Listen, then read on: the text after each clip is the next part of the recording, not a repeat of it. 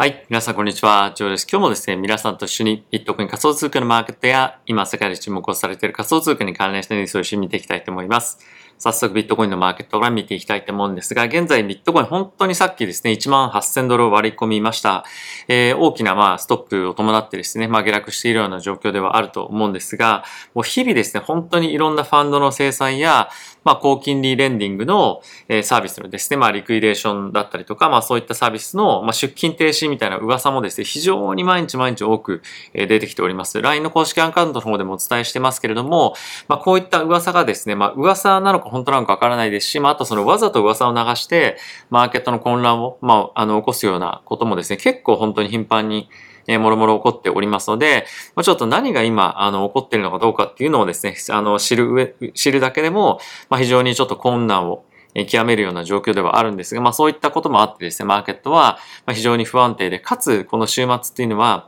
え流動性が非常に低いので、マーケット動きやすいんですよね。なので、まあそういったところを狙って、え売りを仕掛けてくる人も今、今非常に多いので、まあこのあたりはですね、あの、ちょっとその、レベル感を見ていくだけでは、なかなかその今が買い時なのかどうかっていうのは判断が非常に難しいような状況にまで、えなってきておりますと。やっぱり1万8000ドルと聞くと、まあ今としては、あの、まあちょっとですね、まあ買いに行くのが怖いっていうような状況だと思うんですが、まあ、ちょっと前から見てみると、1万、あの、2万ドル割れた時には買いたいよねとか、そう言っていた人も非常に多かったと思うんですが、まあ、ちょっと今、えー、レベル感というかその動きを見てみると、えー、なかなか非常に買いづらいような、えー、スピード感で下落しているようなマーケット環境かと思います。で、えー、続いてイーサなんですけれども、イーサもですね、ちょっと一瞬、えー、900ドル割れるような形まで落ちていまして、現在最安値が881.6と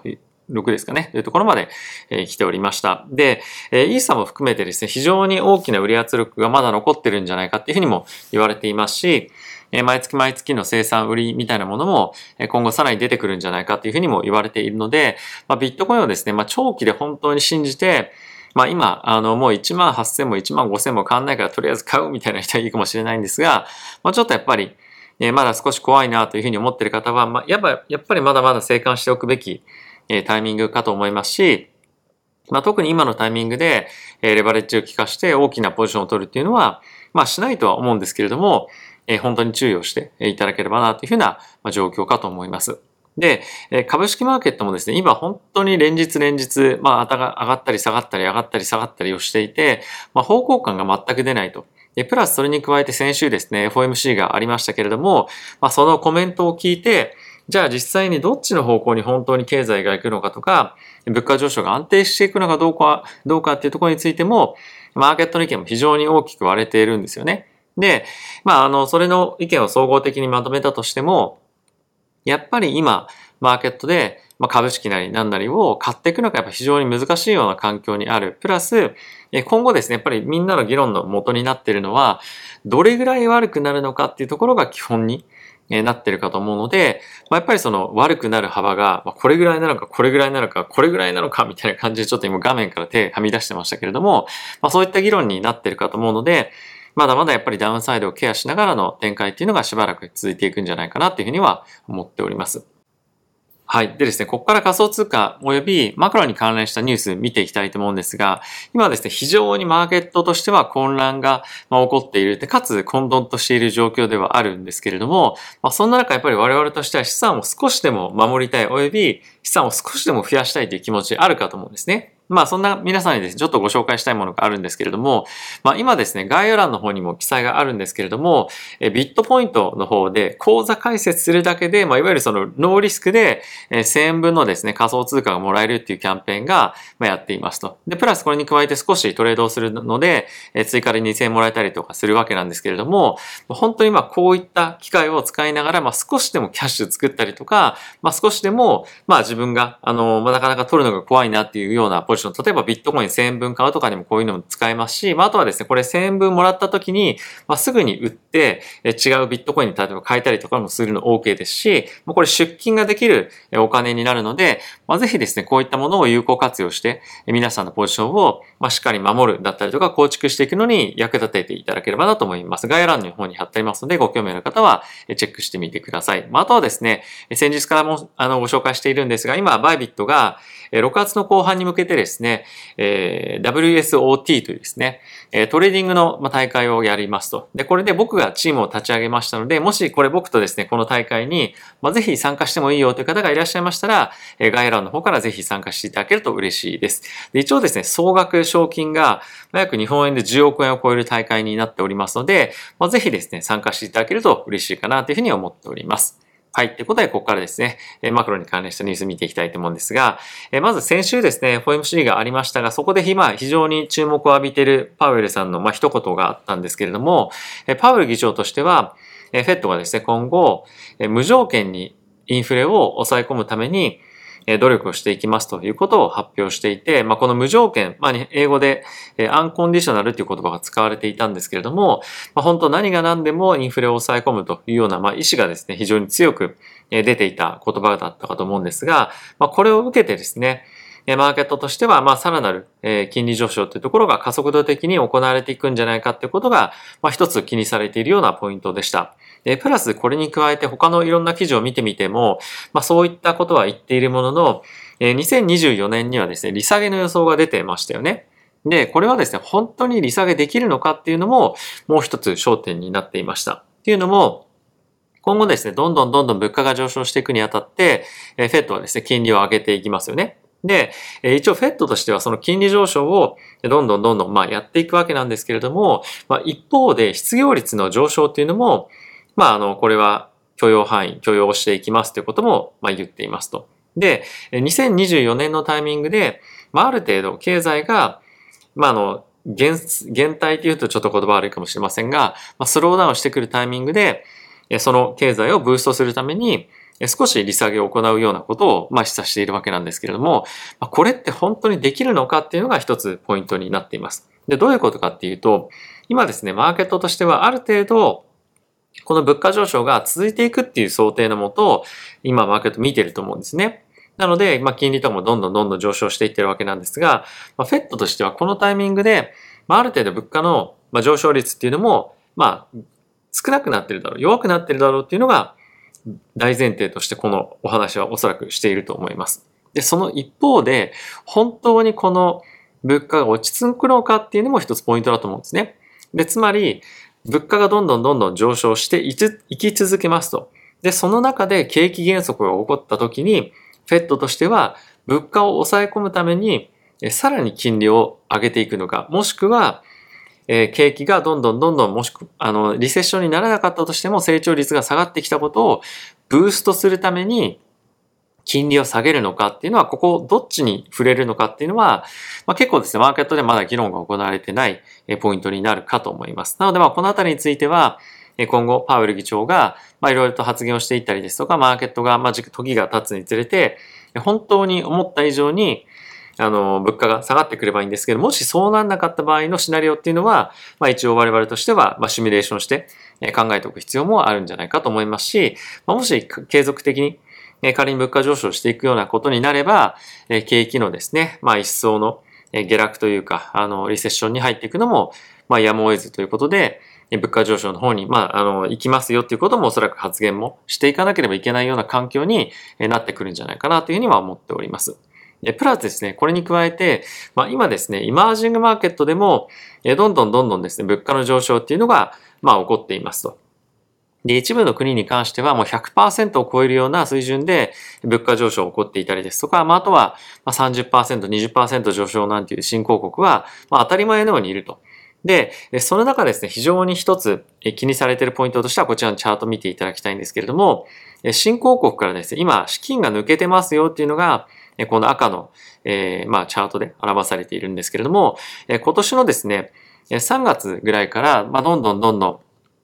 えー、まあ、資金が新興国から、まあ、抜けているというような状況にえなっております。これは、まあ、急激な物価上昇に伴って、まあ、例えば債券だったりとか、諸々のいろんな資産が、まあ、暴落をして、まあ、株式も含めてですね、暴落をして、まあ、損失を被っていると。で、まあ、この、まあ、現象が起きている、まあ、一つの理由としては、まあ、フェットのあの、利上げっていうところがあったりとか、まあ、あとは世界的な、あの、物価の上昇に、まあ、伴った景気減速、そして、まあ、そういったことをですね、まだ続くんじゃないかっていうような恐怖からの、アセット売りっていうところにつながっているかと思います。で、この中の一つのストーリーの中で気にされているポイントとしては、まあ、中国がですね、さらに減速してくるんじゃないかっていうことが、え書かれているんですね。なので、まあ、中国が大きく減速してくることによって、えアメリカだったりとか、まあ、非常に多くの先進国の、え経済自体もですね、冷え込ませる可能性もあるので、まあ、このあたりはですね、今アメリカばかりに非常に注目はいってる一方で、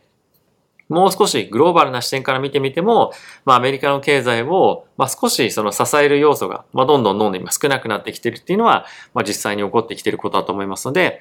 今後も注目をしていきたいポイントに今後もなってくるんじゃないかと思っております。はい。で、え仮想通貨に関連したニュース一緒に見ていきたいと思うんですが、えまずはですね、本当に至るところのヘッドラインでこのビットコインの1万9000ドル割れだったり、2万ドル割れだったりとか、イーサリアムの1000ドル割れっていうような、まニュースがバンバン出てますと。で、これ結構面白いなと思ったのが、えちなみに、ウォールストリートジャーナルの今の、この電子版の一面の一番トップの記事も、このビットコインが2万ドル割れましたよというような記事になっていたりとか、えー、クリプトのですね、パーティーが終わりましたよとような感じのことになってきておりますと。なので、まあ本当に今、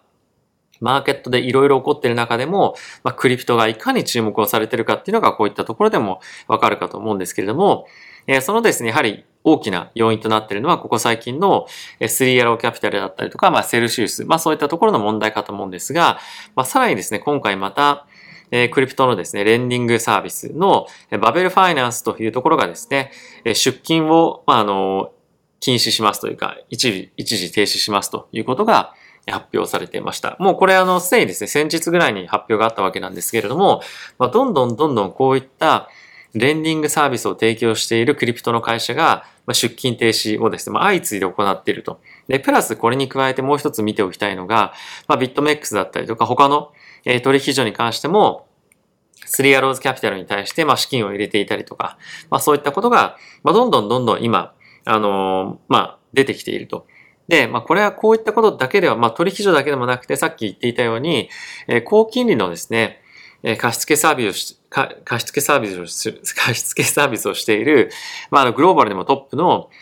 ブロックファイですね。はい。ブロックファイも、えー、もしかすると、同じような状況になるんじゃないかっていうね、噂が今出てきてますと。で、まあそうなってくると、ちょっと前まで安全ですよっていうふうに言っていた、ネクソとかもですね、同じような状況に、まあ、なってくるんじゃないかなっていうふうにちょっと心配をしております。というのも、まあ、先日の動画でもちょっとお話ししたんですけれども、えー、こういったですね、高金利で、えー、お金を、まあ、あの、ステーキングできますよっていうところに関しては、まあ、より自分たちが、まあ、お金を集めた後に、まあ、リスクの高いところに貸したりですとか、あとは自分たちでビットコインだったりとかイーサリアムを、ま、運用して、取引をして、高金利を、ま、返せるような、まあ、資産の運用っていうのをしてるんですね。でこれ、つまり自分たちの運用がうまくいかなくなったら、この高金利レンディングのサービスの提供も本来であればできないわけなんですよ。で、まあ、この大きくマーケットが下落しているタイミングで、もしまあ儲かってればいいんですけど、そうじゃなかった場合、サービスの停止、もしくは出勤停止みたいなものも、まあ、全然あり得ますよね。で、もし仮にうまくいってたとしても、マーケットがこの暴落しているタイミングで、まあ、どんどんバシバシバシバシ売ってるわけなので、まあ、この下落に寄与していたりもするので、まあ、ちょっとですね、あの、いかにまあどう考えてもちょっと今マーケットとしては、まあ、そんなに良くない状況に向かってるっていうのはまあ間違いないかなと思いますし、まあ、このような状況がしばらくやっぱり続くというか、まあ今、その価格水準として安いよねっていうところ以外に、まあ買う理由がもう本当に全く正直ないんじゃないかなと思うんですね。まあそのいわゆるそのショートするっていうこともあると思うんですけれども、まあさっき言っていたように、マクロの観点でも大きくマーケットとしては、まあ、潰れそうになってる。で、プラス、アメリカだったりとかヨーロッパ新興国、まあ、そういった本当にグローバルで見ても、まあ、このマーケットはいいよねとか、このマーケットはダメだねみたいな感じで、まあ、片っぽが良くて片っぽが悪いとかっていうようなバランスがまあ取れればいいんですけれども、今ここのマーケットはいいよねみたいなところって正直、まあ、ほぼないんですよね。グローバルで見てみると。なので、ま、どんどんどんどんマーケットのコンディションは悪化していくような、ま、状況にあるのは、まあ、正直間違いないというか、まあ、これがさらに加速するかどうかっていうところが、一つの今、焦点になっていると思いますし、まあ、そうなった後にどこが底入れになるのかっていうのを探る、まあ、しばらくちょっと先の見えないような展開が、えー、続いていくんじゃないかと思いますので、まあ、本当に皆さんリスクの管理だけは、えー、しっかりとしていただければと思います。まあ、あとはさっきもご紹介したような、もう口座開設だけでお金がもらえるとかそういったものは、まあ、本当に利用して、まあ、1000円でも2000円でも3000円でもいいんですが、まあそういったものをコツコツコツコツやっていくっていうのも一つ、まあ重要なポイントかなと思いますし、まあこれは人によって価値観あると思うんですけれども、まあそういったのも活用しながらやってみると、あの、まあ少しでも生活の足しにもなったりするかと思いますし、まあそういった得た、まああの、あぶく銭じゃないんですけれども、まあそういったお金で、まあビットコイン買うとかだったら、まあ全然、あの、リスクもないと思うので、まあ悪くないかなというふうには正直僕は思ったりはしています。はい。ということで皆さんいかがでしたでしょうか？え、マーケット引き続き混沌とする中、え、キーレベルをですね、毎日毎日割っていくような状況にはなっていますけれども、まあ引き続き、え、マーケットはしっかりとですね、分析だったりとか、まあ、アップデートしながら、まあ、長期的にはこの業界は、まあ僕はですね、あの、発展していくと思ってますので、まあ、あの、ニュースアップデートしないとか、もうここは見るのやめようとかっていうのは非常に問題な、まあ、もったいないかなと思うので、まあ、ぜひこのチャンネルを利用していただいて、ニュースのアップデートだったりとか、情報の入手っていうのはやっていただければなと思います。はい。ということで皆さん今日も動画ご視聴ありがとうございました。また次回の動画でお会いしましょう。さよなら。